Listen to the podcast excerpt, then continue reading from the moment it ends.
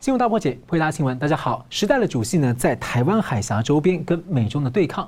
中共三月份呢将召开两会，而习近平二次登基在即啊，却展现空前不安全的气氛。中国的金融大佬被失踪，有诸多的信号呢被解读，将掀起一波政治和金融的大清洗。那中共喊出了抵制西方的宪政，抵制三权鼎立，抵制司法独立，坚决要清理门户。破除金融精英论，还通过了所谓的机构改革方案，要打造一个超级东厂，并且要修法呢，让中共军方在战争时可以接管司法一条龙。共军在备战台海的同时呢，还是在戒严要清洗党内，甚至呢要对付老百姓。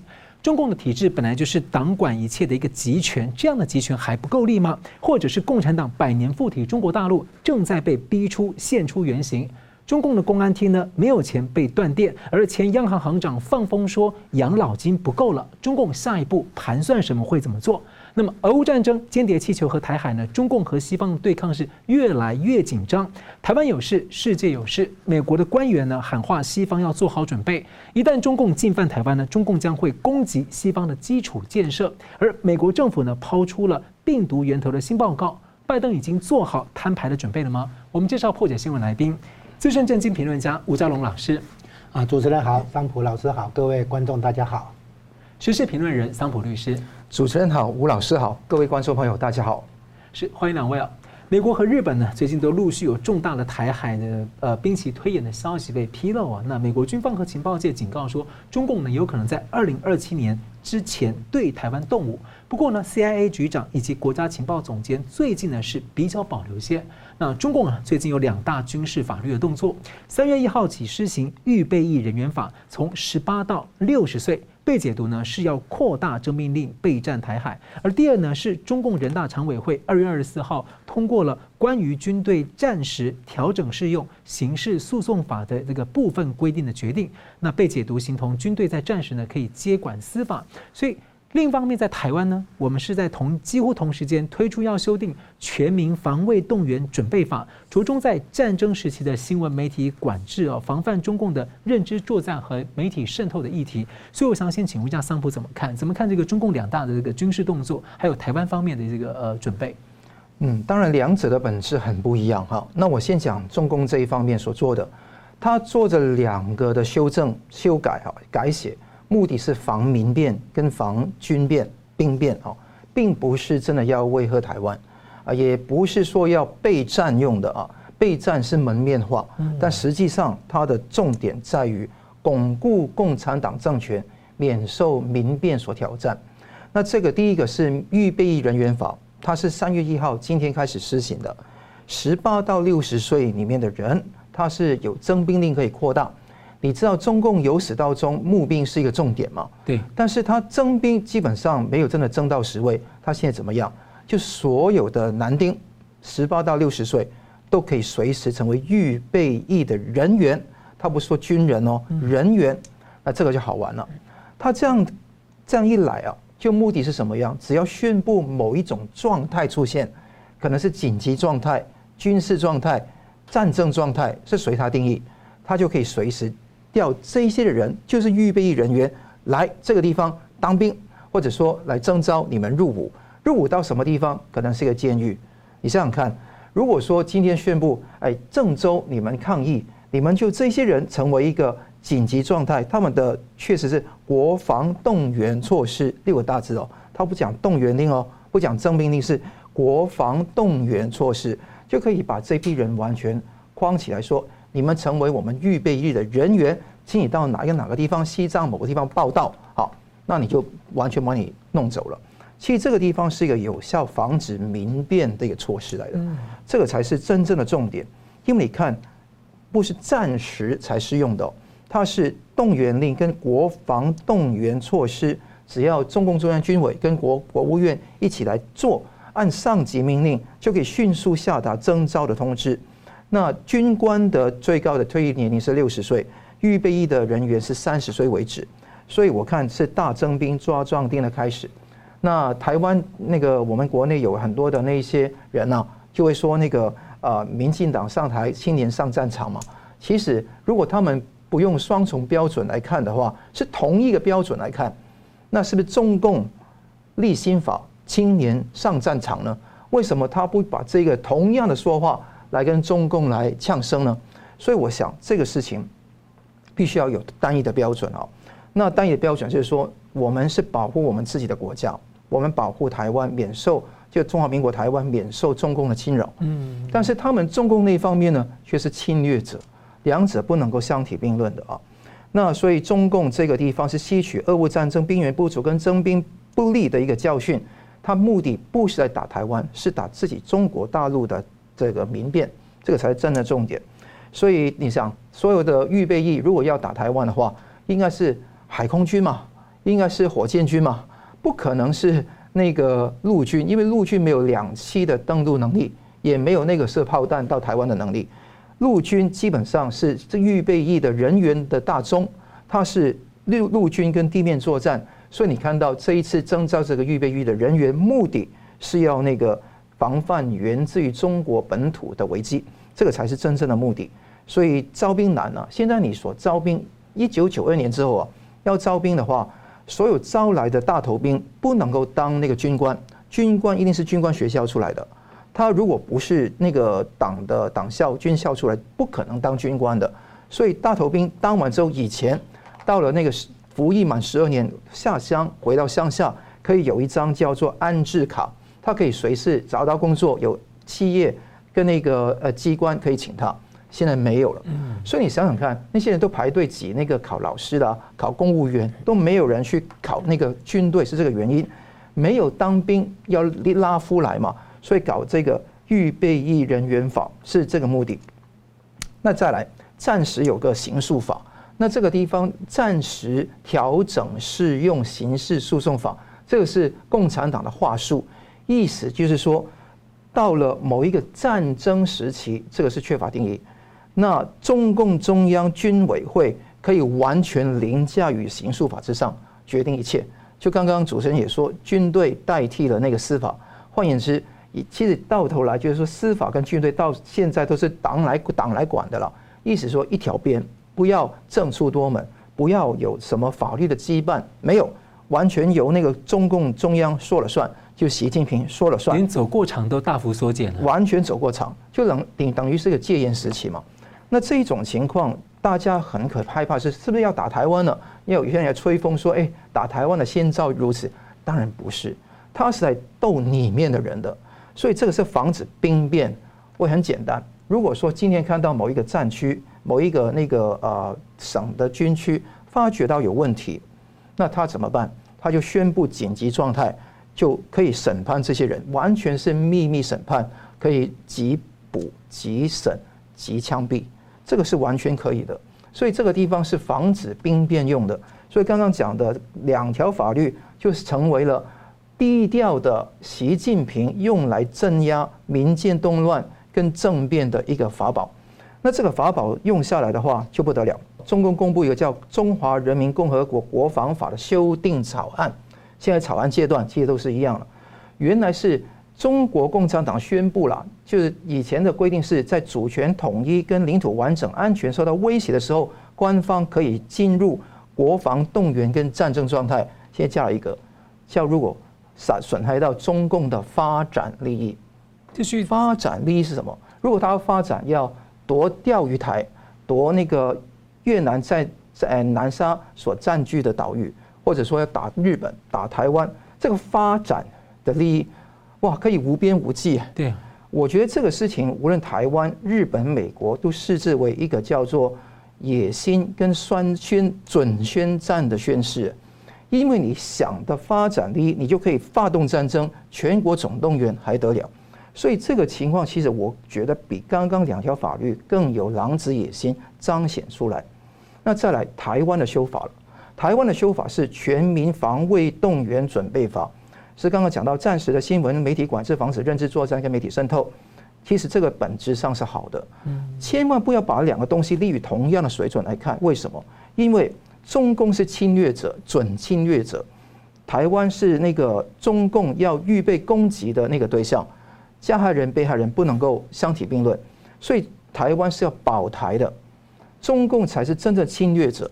中共立这些法律是刀刃向内，我们是要清除间谍。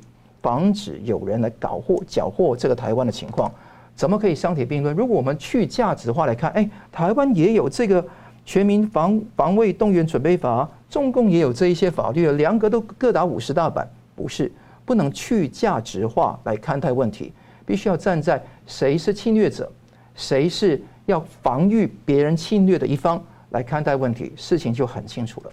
嗯，谢谢感谢。我们接着来看到啊，台湾的军方最近证实呢，美国的军机 P-8A 巡逻机啊，日前呢飞越台湾海峡。那么日本方面呢宣布啊，将采购四百枚战斧飞弹呢，被认为是战力大增。那请教家长大哥啊，其实美国高层最近在台湾对台湾在政治、经济、军事上都是很高调的表态，例如等于是那种台湾有事就是日本、美国甚至世界的有事的概念，似乎持续在这个深化扩散。像说布林肯还说，台湾海峡问题呢不是内政。尤其呢，美国的网络安全和基础设施安全局局长二十七号警告说，如果中共入侵台湾，有可能会攻击美国和西方国家的关键基础设施，可能爆破天然气管道、大规模的污染供水系统、劫持电信系统、瘫痪交通节点，还煽动混乱恐慌，会影响美国呢调动军事力量和公民意志的能力。所以怎么看这样的警告？再来就是说，美国国防部的副部长警告说，两栖登陆很难进行啊，俄罗斯都没有办法在陆陆地边界上成功，因此他警告中共要留意，这个挑战很大。那美军的海军部长才刚发言说，共军船舰总数超过美国，这是之前已经讲过了。那最近呢，陆军部长接着说，中共陆军不是美国的对手。所以你怎么看说 这两大讯息哈，是美国是要对这个中共或对世界释出怎么样的提醒？啊，你的问题涉及的是美中关系，尤其是 跟军军事有有关系的部分。我先回应一下后面这个。他说，美国呃面对了中共的海军，中共海军的船只的数量啊超过美国，这个是讲给美国人听。所以呢，你要多支持海军啊，多支持军方的那个国防预算。至于说中共的陆军不是美军的对手，这是讲给中共听的。好，你给我小心一点，啊，是这个意思。这这样的谈话哈，其实各有针对的主要的这个对象啊。理论上讲的话，都是谁都可以听得到的，对不对？但是他着用了点，他警告中共哈，说你的两栖登陆这个能力可能还不足啊，你的陆军也不是我对手，就是要共军不要轻举妄动，不要蠢动啊，意思是这样。那对内的话呢，强调说你们要支持国家安全，支持军方，支持国防预算。好，这是美国这个部分。我们现在讲回去哈，就是有关美国最近还有日本啊，在西太平洋这里，在第一岛链这里，在台海周边的高调啊。那我先回应你刚才那一句话，叫做“从台湾有事就变成日本有事，美国有事，全世界有事”这个概念。我先讲一下这句话原本是安倍提的嘛哈。那安倍说的台湾有事，就是日本有事。我们媒体大概讲到这里，很高兴了哈。可是呢？后面那一句，他全全句后面还有一句，就是就是日美同盟有事，这一句话我们媒体没有采访进去，我们没有想到这个才是真正的重点。也就是说，安倍讲这句话的背景在于把美日安保条约或日美同盟涵盖台湾这件事情，把它浮上台面。啊，所以这件事情很多人都不了解。啊，其实日驻日美军哈，我说过一半，现在超过一半以上的兵力是放在琉球。啊，日本本土只有不到一半的兵力，你就可以想象，美日安保条约目前的防卫重点是那个第一岛链、东海、台海、南海的这个海上运输线啊。对日本来讲，这个海上运输线是那个海上生命线啊，是它的国防、国家安全的一个重点嘛。所以美军防守日本啊，就必须防守这个海上运输线嘛，当然包括台海在内。好，现在我我跟大家讲，就是后来安倍。接受媒体采访，讲什么叫台湾有事？台湾有事的定义内容啊，除了中共直接对台湾发动军事攻击之外，还有五个内容叫做台湾有事。第一个是海空封锁，除了我说除了直接进攻台湾、直接发开战之外，还有五个内容啊。那就第一个就是海空封锁，这样算台湾有事。第二件事情呢，是对台湾进行斩首行动，这样也算台湾有事。第三个呢是攻击占领外岛，啊，那包括南海的太平岛、东沙岛，包括金门、马祖等等，这个对外岛的攻击还是骚扰，这个都算台湾有事。好，因为那个是中华民国的管辖地区，啊，只要你是针对中华民国的管辖地区进行军事行动的话，那个都算台湾有事，啊，那再来就是在台湾内部制造动乱，啊，也包括破坏基础设施，啊，那你刚才提到的是这个概念也延伸到美国，在美对美国哈破坏基础设施，啊，包括那个天然气管道，包括通诶供水系统。包括通信哈，包括这个，比如说高速公路、高速铁路这些基础设施哈，然后就交通就是瘫痪交通节点啊，然后呢制制造恐慌情绪啊，这这是美国部分，但是台湾一样啊，对基础设施的破坏、制造内部的动乱，这个都算。最后第这是第四个哈，第五个就是网络骇客入侵，瘫痪我们的军事基础设施等等的电脑系统啊，让它宕机，让它没办法运转。啊，这些都叫台湾有事。那在台湾，这这是安倍的那个解说了哈。那当然，对美国来讲，现在那个美国这个网络安全跟基础设施安全局的局长出来警告，美国这边也要提防。他说，美国跟盟友、西方盟友都可能被攻击。啊，对，就是说，美国跟盟友之间也要提防这种内部的动乱啊，对基础建设设施的破坏啊，是这样子。那目的可能一开始是先测试你的反应能力，一旦有，一旦真的开战的话，一旦真的动手的话，那就是要打击你的动员能力。打击你美方或者盟友日本等等啊，这个进行动员、进行这个军事上来支持台湾的这个能力啊，以及公民内部的那个内部的哈的那个作战意志、抵抗的意志啊，就是等于也在打击跟测试、测试跟打击都这样子。虽然言下之意等于说美方其实已经在准备说，中共打台湾的时候会同时对美国本土或是西方的盟友发起攻击嘛？哎，你讲这个问题就在于说，中共其实还不是首先要打台湾。因为他们非常了解，对台湾的进攻关键在制海权，才能够做两栖登陆嘛。制海权的关键是制空权，制海权、制空权的关键，如果拿不到的话，就是说日本、美国只要抓到制海权、制空权的话，那么任何比如说故意引诱共军登陆，不管是五万人、十万人登陆之后，哦，第七舰队南下台湾海峡，切断后面的补给线的话。登陆的共军就变被台湾这边关门打狗了哈，那会非常难看哈，因为你你你只能你部队庞大的部队，你要吃喝拉撒睡，你只能在台湾就地取材，那台湾的那个抵抗哈，让你根本这个无从那个那个支撑下去啊，所以呢，对美国来讲的话，那么对台湾的那个支持表现在抓住制海权、制空权，还有抓住情报啊，抓住这个有关的那个。精准打击的那些通信哈、卫星系统等等这些啊，那所以对中共来讲，要拿下台湾的关键是能够挡下美国、日本，甚至或者澳洲，甚至于北约啊对台湾的支持。所以呢，他与其直接打台湾，然后后面还不见得能够落袋，对不对？能够落实，还不如直接去进攻美国跟日本在琉球的军事基地，在关岛的军事基地啊，甚至于美美国大后方本土的那个基础设施安全、网络安全这些。啊，如果你没有情报收集能力，你不你不能判精准判断那个战情呃战区里面的那些重要位置啊，航母啦、战斗机啦、飞弹的这些位置的话呢，哦，包括你的卫星系统、你的导航系统，对吧？那你美国、日本无从来支持台湾的话，那台湾到最后在中共的算盘里面叫做不战而降，他以战逼降啊，所以对中共来讲，对付美国、日本才是他真的要拿台湾的话，关键战役在这里。所以美国这边呢，就以这个作为一个诉求，开始来做预防啊。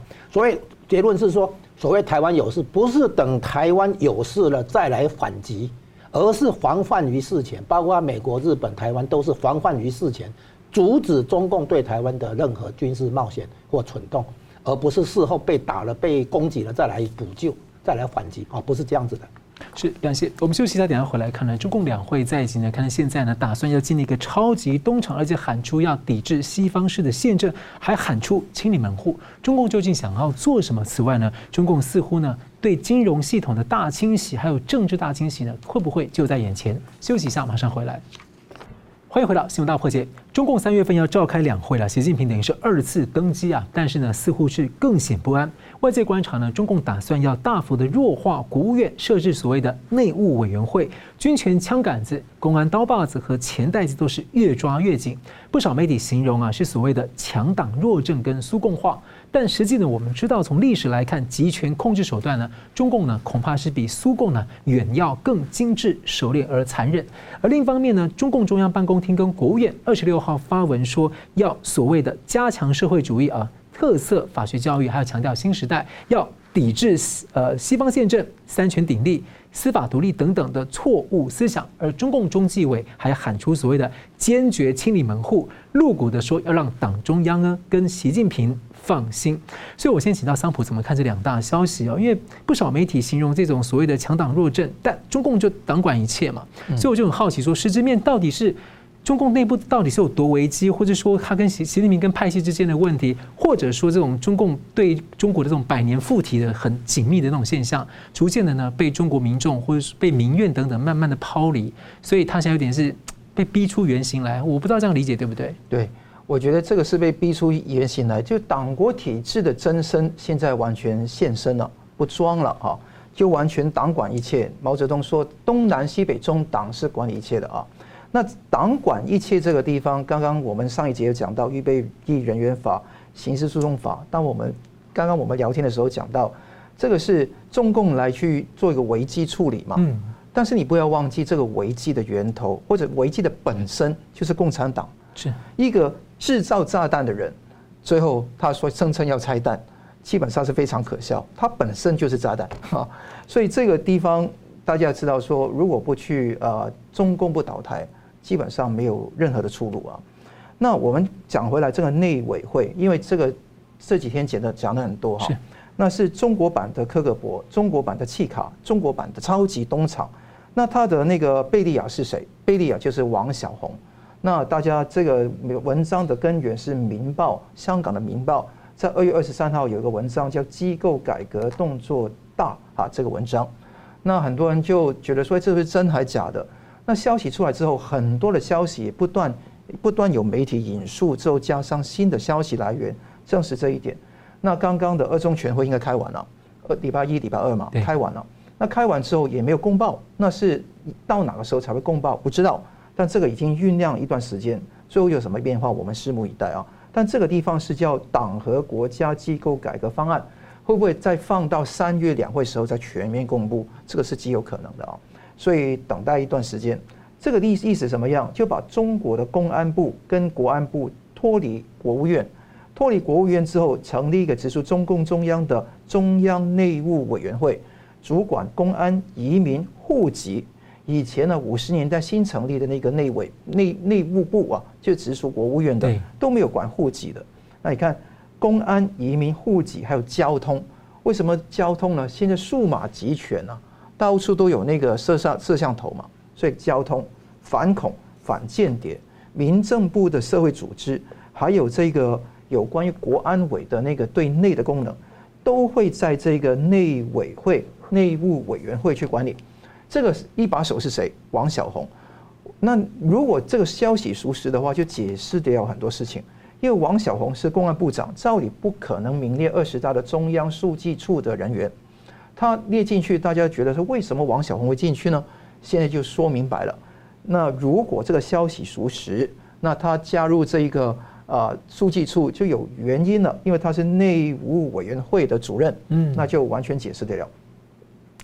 那这一种所谓的强党弱政，其来有自嘛。中共一开始都是党大于国，打党大于一切嘛，所以强党弱政，与其说是把它。摆明那个车马，把这个事情讲得很清楚给大家看。好，那谁去主催整个改革？陈希，陈希是习近平的同窗同学。二十二岁的时候，陈希一九七五年二十二岁，工农兵学员在清华大学。那之后进入了清华大学的化学系。那那个时候化工系是那个那个习近平嘛？那听说是陈希去提习习近平入党的，因为当时是黑五类嘛啊。那所以打的打压的才是陈希帮他的，所以那个念旧旧友的恩情，所以一直来讲，他现在七十岁了，也一直要他当中组部来当所有东西的组织。所以现在啊，在中共里面，我觉得有四个部门很重要，在这个时刻啊，一个以后的内委会，以后的政法委、国安委，还有这个中组部，这几个事情啊，会权力会非常大。那里面的头面人物很重要，彼此之间有重叠的职权部分，会形成新的板块斗争。所以政权问题还是存在的，就是所有的卧卧塔之侧，岂容他人酣睡？你重整东西，把所有非习的势力整肃掉，习里面的势力也会有裂痕，也也会有竞争的。习近平是乐见部分的竞争，也不能够跨越某个界限，所以中间的跷跷板又怎么挽，其实是非常的寒心，他也是非常担心的。那另外，你看到上海帮的习近平里面的上海帮，习近平系统的福建帮、浙江帮、陕西帮也各有各的东西。王小红是福福建帮的头面人物嘛？那会不会浙江新军也会有另外一些人想抢夺另外一些位置？所以新的格局出来了。再加上整个局势，民变、政变、外力三个势力，也基本上是，呃，习近平很怕的。经济非常低迷，那基本海运也不振。深圳工厂啊，一个时薪只有九块钱。那习近平还搞了一招，叫安永会计师事务所所有的党员都要佩戴党章，所以西朝显化，这是非常明显。那为什么要搞这个内委会的目的是一个？你记得二零一四年、二零一七、一八年。那个习近平搞了一大堆小组，嗯，那些小组是尾大不掉。当时搞小组是架空一切来做权力斗争用的。现在权力斗争完成了，或者是一个阶段性的完成了，那这小组要怎么办？那很多副组长都是李克强啊那些人嘛，嗯，那请神容易送神难，不如完全不要这个小组，只用内委会一条边下来，就等于说视为小组已经。可以功成身退的象征，加上呃中纪委的李希，二月二十四号讲了一番话，他说那个教育整顿清仓集体全面处置线索，刀刃向内向己自己的己，主动说清问题，严肃认真坚决清理门户，清理整顿纯洁组织，增强斗争本领，真正做到让党中央跟习近平主党主席总书记放心。这些话都是表中的话，但是可以看到那个习近平的那个内心越来越空虚了。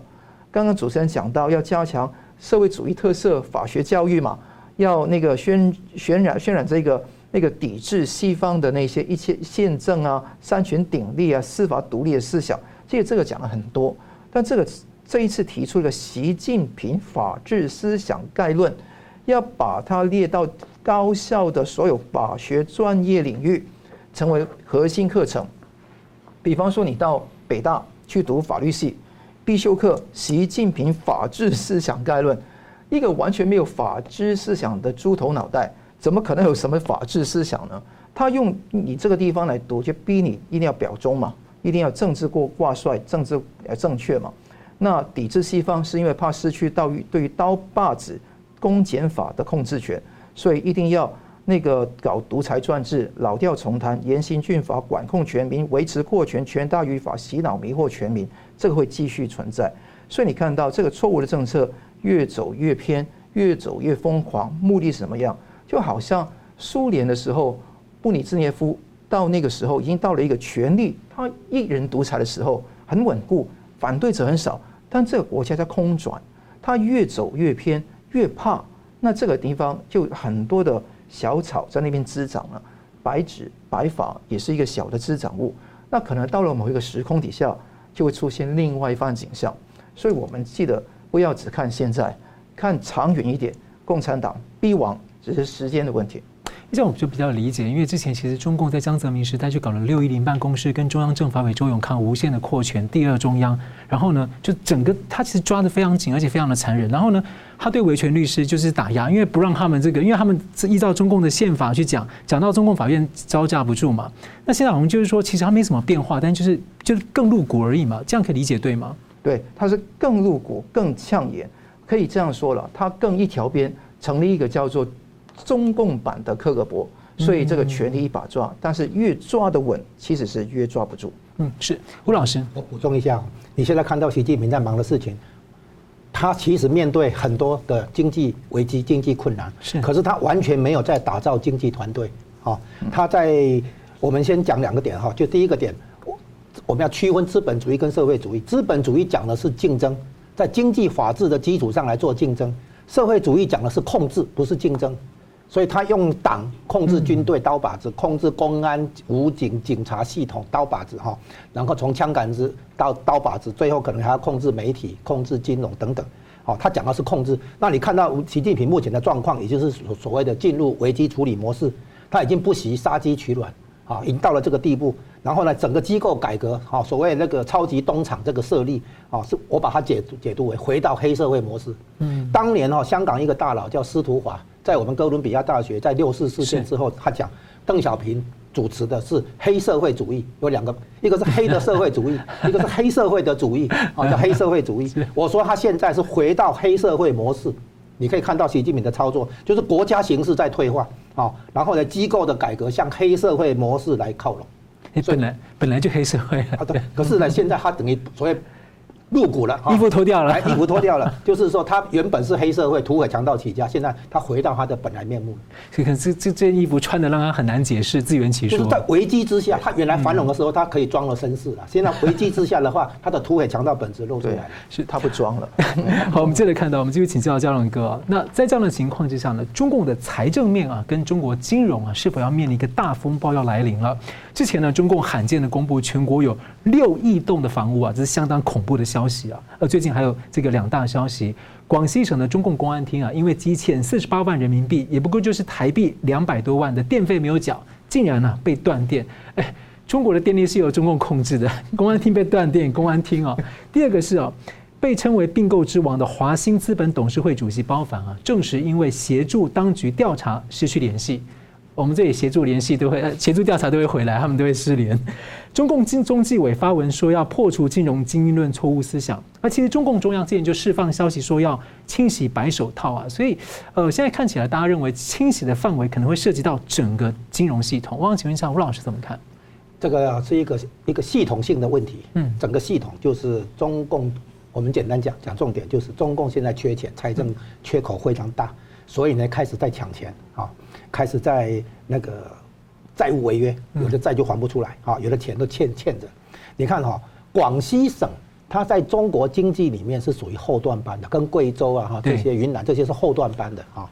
然后它现在呢，因为收入的不足啊，广贵哦贵州茅台还不在广西，在贵州。比如说广西省哈，它原来有一个可能有一个资料处理中心，伺服器可能放那里还是什么。总而言之，广西省它出缺乏足够的经济动能。现在地方政府的财政收入终于他先那个爆掉了哈，连电费都交不起来，而且是公安单位。从这里已经反映出来，中共的财政吃紧非常严重，从中央到地方政府啊，都出现财政吃紧的情况啊。那这是广西省透露出来的讯息。我们说中共没钱了，不是在唱衰它，是现在的情况是这样子哈啊，除非这个新闻是哦后来说它是它是假的。如果照这个新闻说的，广西省的公安厅交不出电费，可能要被断电的话，那就很明显嘛，就是说钱不够嘛，财政吃紧非常严重。哦，那那这个我们先我们首先要了解哈，就是一个集权专制的那个政府，它的最后的开销是要放在维稳部队，是从军队到武警到警察、公安哈，对不对？然后这个的话是不能不能那个说交不出钱了，没有钱养他不行的。记得当年啊，这个大饥荒的时候。邓小平只问一句：“我们有没有足够的粮食给军队吃？”啊，就是维稳部队的那个开销是首先要要照顾的。现在维稳部队的开销出现问题，我们要看看其他地方政府有没有类似广西省这样的情况。对，啊，如果其他地方的那个公安单位也拿不到电费啊，拿不到薪资啊、工资啊，哦，拿不到奖金什么的，就是说要花给。维稳部队的这个钱如果有有问题的话，那后续的话恐怕会出现一个情况，就是各个地方政府自谋财路，自己去找他自己的这那个财源了。因为中央没有办法对地方做移转性支付，就是中央没有办法对地方政府的财政做补贴了啊。那这样的话，可能各个地方会自谋生路。那意思就是说，越来越不甩中央。可能哈，我在这边不得不搞钱。像当年的那个改革开放是地方上放松，给农民一个一条生路，然后做出来的。然后共产党邓小平追认，对，哎，他不是他。所谓总设计师，他其实并不是总。其实老百姓冒着生命危险去搞的。对，然后他最后共产党说好吧，就追认哈，然后把功劳拿过来，叫做呃改革开放的总设计师啊，其实不是的啊。所以类似的这个情况的话，我们看出来，现在中共的那个财政吃紧非常严重。然后再下来，我们讲到你刚刚提到的那个并购之王哈，华兴资本的党诶董事会主席包凡这个事情是这样。他相当于那个金融资本、金融圈里面的马云呐。哦，哦，那那个是他是这样子，江泽民时代啊是捞钱，啊叫做闷声发大财，啊跟华尔街挂钩啊，把中国的廉价劳动力抛到国际资本主义体系啊，那华尔街跟江派合作啊，一起来开发这个廉价劳动力，然后中国成为世界工厂，背景是这样。那习近平呢，一路。等的等待接班，到最后终于那个接到班了哈，然后来抓住权力，然后习近平现在碰到财政危机了，他要怎么做？他抢钱，哦，名义上叫反贪腐，所以呢，从闷声发大财背后有一个螳螂捕蝉哈，黄雀黄雀在后，这个习近平就来一个反贪腐，把江江派抢的钱。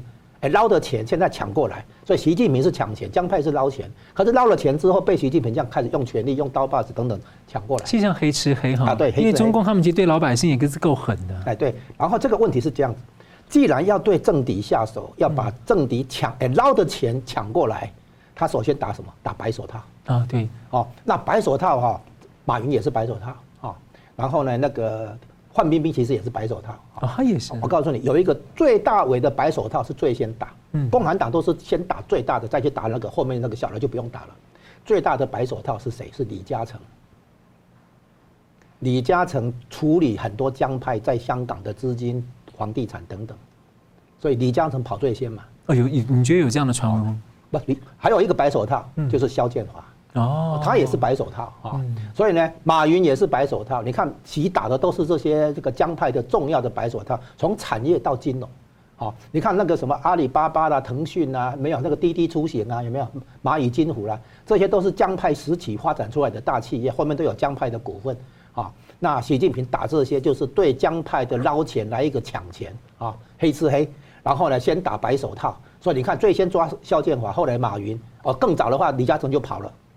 啊，那现在轮到包凡，所以他都从最大的一路打，最大的白手套一路打，打下来。所以你可以想见哈，习近平现在抓紧枪杆子，抓紧公公检法系统哈，那个这个整整套维稳部队，然后呢，那个准备进行军管啊，进入戒严状态啊，其实就是因为后面的那个财政危机太严重啊。我们有一个数字嘛，就是恒大的这个债务困境不过是两万亿人民币嘛，地方政府。表外表内的债务累积下来已经超过六十六十万亿嘛，有一说已经到六十五万亿嘛，因为那些东西一直滚动，一直滚动，那个地方债务啊，尤其房地产市市场崩盘了以后，很多地方政府不能靠土地出让哦，给给予那个开发商去开发哦，来拿到好处来这个收财政收入嘛，所以现在财政收入缺口光是这个部分就四成啊，很严重啊。所以你看，连上海大概都已经已经赤字了。我刚刚看到一个消息，是这个七十年来一个很大的一个跌幅，是香港的那个出口贸易啊，跌了百分之三十六点七。那因为香港其实是中国大陆对外的一个很重要窗口，所以老这个消息看起来，它的这个经济真的是，因为它原先是靠出口出口导向啊，就是说利用美国的消费市场，然后中国制造卖到国外去，卖到美国、欧洲等等嘛。那现在美国跟他打贸易战的话，当然是釜底抽薪了。你的出口动能不行，那当初的动能是什么？从吸收外来直接投资，再来国营事业固定投资，再来呢房地产投资。嗯，房地产投资非常有机会过度投资，对，变成泡沫，就跟日本当年过度投资泡沫化一样。现在中国的那个更严重，因为美国的量化宽松，很多资金是其实是进入中国，嗯，然后中把中国的房地产撑起来。这表面上我们有 GDP 成长，但是这些全部是借来的。结果现在要开始还了，所以估计中国的债务问题会把中国经济啊可能会没有十年，哎，大概没有三十年，大概也有一二十年要，这个失落的二十年大概跑不掉。你你可以看日本当年哈，因为举债的结果，对，制造出一个房地产泡沫，然后这个问题只能慢慢还，慢慢还，慢慢清理。这叫失落啊，失落二十年，失落三十年这样子。现在呢，美国美国的量化宽松，没想到中国企业跑到国外去借美元的资金回到国内运用啊，现在搞搞了很多房地产，表面上把 GDP 成长撑住了，那没有用，现在开始要还。所以财政危机里面的，那当然少不了这个房地产危机，少不了就业危机，少不了出口出口的危机。所以你看起来是这个各种经济危机同时爆发，基本上一个危机都很难处理。现在好几个危机同时爆发，我把它称为多重器官衰竭啊，类似这个情况。是，好了，那老师，那像香港被形容是金融业克魔，如果香港又出问题，那不就多重器官衰竭加金融业克魔不行？把中共拖拖垮，让中共解垮台，甚至于解体，不是台湾，不是香港的工作，是美国的工作。嗯，那美国已经釜底抽薪，所以美国下了已经铁了心，下了决心嘛。那现在中共大概心里明白嘛，所以现在中共也只能想办法找出路来对抗美国的这个绝大放大招嘛。好，感谢我们休息一下，我们等下回来看这个美国的能源部啊的病毒溯源报告转向了。目前的结论是指向是可能病毒从中共实验室外泄。那么拜登政府准备摊牌了吗？休息一下，马上回来。欢迎回到新闻大破解。俄乌战争的周年刚过，《华尔街日报》二十七号报道呢，美方的情报官透露，中共在考虑向俄罗斯提供大炮，还有无人机。那美方呢是警告中共会付出真正的代价。那《华尔街日报》二十六号的独家报道呢，根据最近提供给白宫和国家的啊，对不起，国会的主要成员的机密报告显示呢。美国能源部哦，这是美国的国家实验室网络的监督机构，他们得出个结论：COVID-19 中共病毒大流行呢，最可能的来源呢是中共实验室泄漏所引起的。那白宫国安顾问呢对此呢不证实不否认，而美国的驻北京大使伯恩斯则喊话北京要坦诚对待病毒的起源。那我想请先请问江哥啊，中共除了这个先前对自由阵营有很多的矛盾啊，最近在俄乌战争、间谍气球跟台湾海峡跟西方的关系是越加紧张，所以你怎么看美国在这个时候啊抛出了一个搁置很久的病毒源头的议题？你所谈的这些问题全部都可以串起来啊，在美中对抗的这个局面之下，他们其实都是前后相关联哈。我先讲一下，我说间谍气球，我应该在之前的节目有分析过了哈，再简单讲一下结论。间谍气球的起源，就说这个事情是早间谍气球是早就有的事情，哦，美美方不需要把它变成新闻上来，因为这这不这不这不是新的事情。中共放间谍气球不是说吗？挥遍了五大洲吗？哦，这是早就有的事情，这个新闻完全可以压下来，不用上新闻。那为什么上新闻？哦，它有时效性，而且中共诶很多消息又说了哈，中共放气球的时候，美军从一开始放气球就已经监追踪监测了，哦，并不是到阿拉斯加，也不是进入美国本土才开始发现的，都不是早就有的事情。为什么现在把它弄出来？原因是这样，普丁宣布习近平要去莫斯科做访问，那么这个时候二月五号，如果国务卿布林肯再去北京跟习近平见面的话，美国是不能干这个事情的。因为国务卿去跟习近平谈完了之后，习近平再去跟普丁谈，然后如果习近平支持普丁的话，别人会说什么？是不是美中共跟美国已经要达成台面下交易？是不是美国默许？是不是已经跟美国打过招呼？美国觉得 OK？美国不想背这个黑锅，所以布林肯绝对不能在二月五号照原来安排的约定的去北京访问。哦，所以为了要让布林肯不去北京访问，美国做了这个实境秀。那个气球应该是被 U2 侦察机高空观察，已经发现它没有人在上面，而且有设备在上面，啊，所以不在美国领领土上把它打下来，因为摔下来会会破碎掉，所以到了领海以后再把它打下来的话，那海面捞起来，那里面的装备都还在，所以呢，美国等于是在控制有控制的情况下，这个气球已经不能再进行情报收集跟传送这个功能的，被废了武功之下啊，然后美国让他玩了这个实际秀，结果呢，美国。群情激愤，国会说你拜登太软弱，怎么不把他打下来？等等，拜登只好对习近平说啊，不好意思哈，我只好强硬了哈，因为我后面有民意在在催促我，所以呢，布林肯马上取消去北京的访问，哦，是这样来，所以间谍气球是普丁在那边发动的，等于说他挑起了，他刺激了这个因素出来，好，然后呢，现在我们看俄乌战争，今年上半年主题是俄乌战争了，下半年的话就是会会是台湾的哈，因为台湾进入总统大选的那个短兵相接的时刻了。好，那美国一定要掌握台湾的大选方向，所以估计下半年的议题都是包括蔡英文去美国访问，也包括美国众议院议长啊来台湾。那蔡英文这一次去的话，如果真的去成行的话，哈，我们预估一下，他不会只是单纯去康奈尔大学给演讲，像李登辉那个时候一样，不会。因为什么？你想想看，如果众议院议长来台湾跟蔡英文见过面，蔡英文去美国的话，众议院议长一定会以东道主的身份来接待。所以蔡英文去美国的话，见到美国政治人物应该是正常的啊，可以可以预这么预测了啊。好，那现在我们现在讲下来，就是现在美国跟中共的关系，美国这边几乎是铁了心了，就是说对中共从围而不攻，持续加压，已经到了收尾的阶段。我估计习近平这个总加速师的角色地位大概要接近完成了。现在美国已经不太需要习近平来扮演加速师了，美国现在已经开始要到了前进。捅最后一刀的地步了。美国的方向就是，会，方战略思考就是对中共釜底抽薪，从经济到产业、金融、财政等等，哦，对中共釜底抽薪，然后中共在被逼之下，他也不懂得怎么经营，怎么去创造财政金融的那个解套的办法，哦，他也没有办法，所以他现在回到他最熟悉的党啊、政啊这些军啊这些，呃，这个传统的这些这个刀把子啊、枪杆子这些这一套了啊，然后搞的是监控，我刚刚不是讲吗？资本主义讲的是竞争，社会主义讲的是控制。所以他现在只能拼命的控制，这个已经是典型的，不但是危机处理模式，而且是王朝末日现象，或者简称沉船现象。所以你会看到习近平不断的在对党内的那个对手下手，不断的在把党内的那个捞钱变成抢钱抢过来，就是你刚刚说的黑吃黑。那美国要计算的那个不要计计较的，还不只是病毒的源头，其实还有一个，哎不只是台海。啊，也不只是间谍气球，让美国本土都都受到那个中共的威胁，这样的一个群情激愤哈，这个内部整合，还有一个问题，你刚漏了讲，南海，南海的岛礁哈，国际法庭已经判决中共没有那个法律上的依据哈去做那个岛礁军事化，你说美国不处理吗？美国一定处理啊，只是说美国手上还有这张牌，除了台海、南海、间谍气球、俄乌战争、病毒溯源。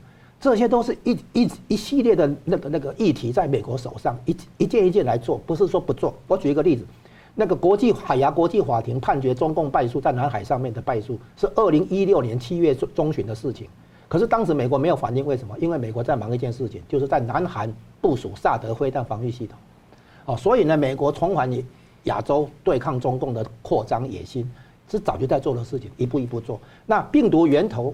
照理说，美方应该有机密的情报啊，有有那个可信的情报。那美国呢，现在是一件一件拿出来，而不是把所有的那个王牌一次打出来啊。所以呢，将来的话，时间到了会溯源病毒的源头，然后对中共制裁跟大量索赔啊。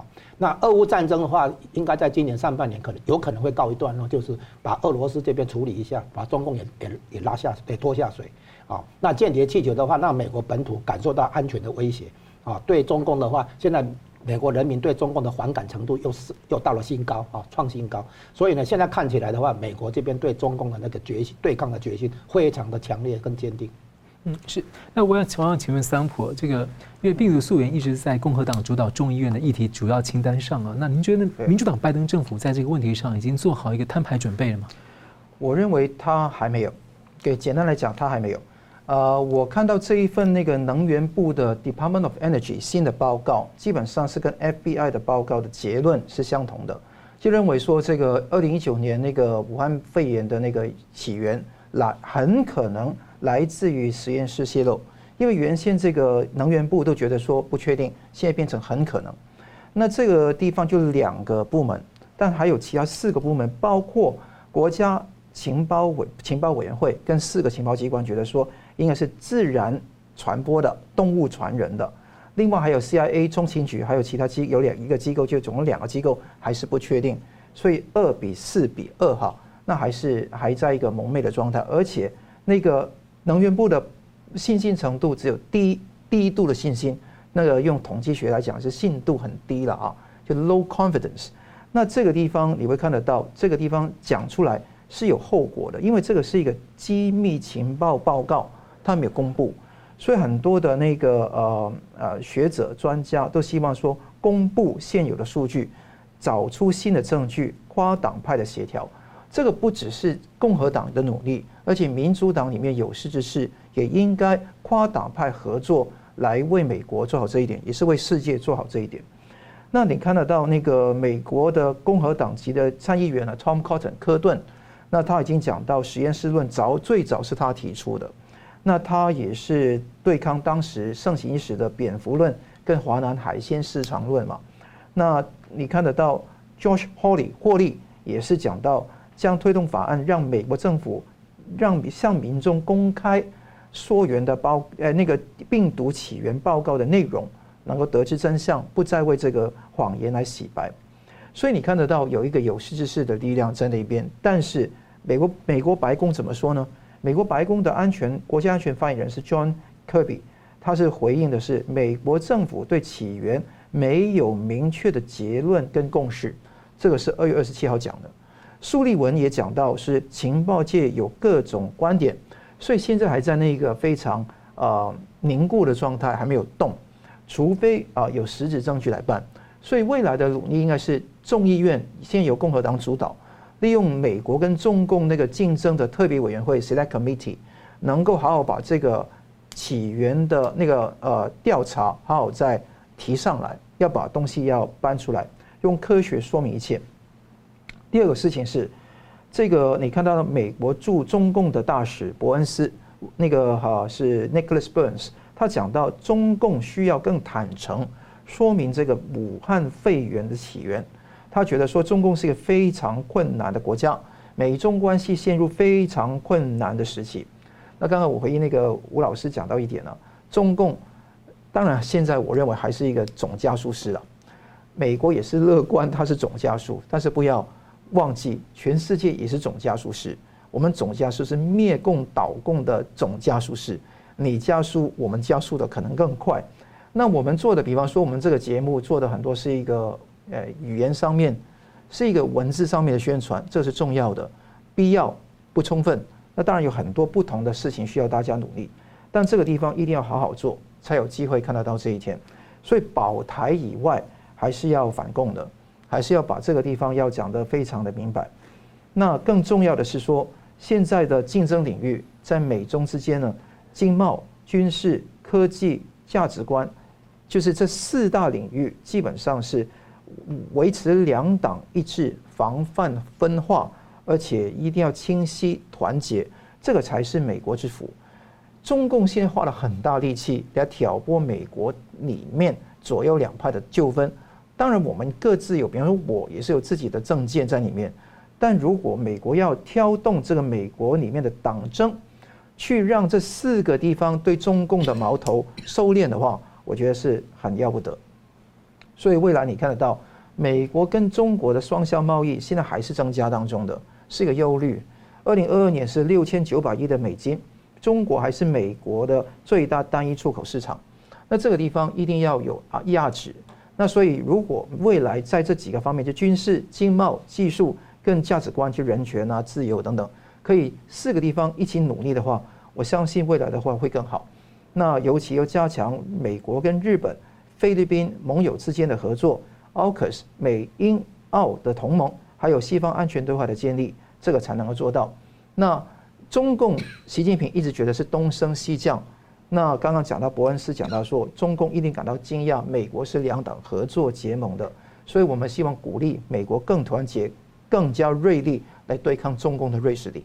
是，感谢节目最后我们请两位跟我一分钟总结今天的讨论，先请吴老师。我们今天谈的几个话题呢，全部跟美中关系有密切关系哈，直接关系。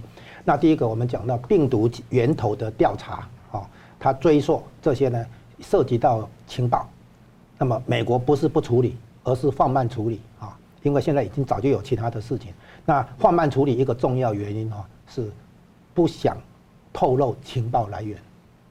美国一定在中共内部有情报系统，然后呢取早就取得相关的机密资料或情报，但是现在还不能摊出来的原因，可能就是在保护情报来源，以以后再处理，不是不处理。这第一个，第二个，俄乌战争的那个战略构想，当然是削弱俄国、拖垮俄国。最后把俄国逼向中共，让它变成中共的包袱，啊，这个从全球一盘棋来讲，美国现在是把俄国跟中共绑在一起打，将来对中共肯定要制裁啊，因为现在已经有具体的证据啊，中共给俄国军事上的资源啊，那美国一定会制裁。那再来就是美国本身在对抗通膨，在大幅升息，相当于把流出去的资金抽回来，也就是在抽中国的银根。让房地产泡沫破掉，啊，让那个除了出口有困难之外，就业有危机之外，房地产也构成一个很重要的经济的问题。那上面这几件事情，病毒源头、俄乌战争跟美国的大幅升级，它会让中共疲于奔命，也就是在分散台湾所面对的军事压力。好，是，桑普，中共现在还是溃而未崩。那按照吴老师刚刚的讲法，是多重器官衰竭哦。那这个大局，我们引申来说，有中共的支力点有三个，一个是胡萝卜，一个是大棒，另外是谎言。基本上这三个地方是中共执政的法宝。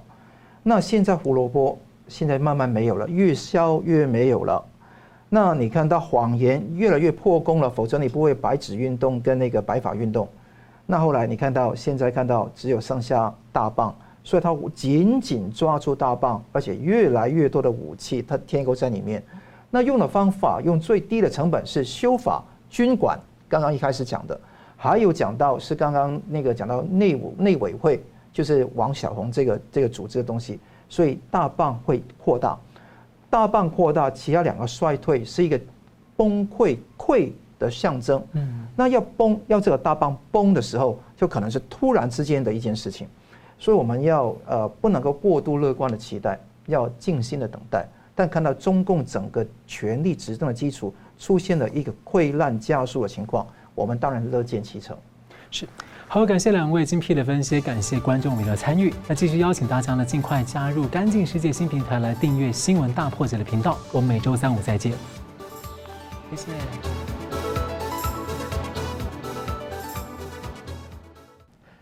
如果您喜欢我们的节目呢，请留言、按赞、订阅、分享，并开启小铃铛。那么，感谢各位呢长期对我们的支持。新闻大破解团队呢将持续为您制作更优质的节目。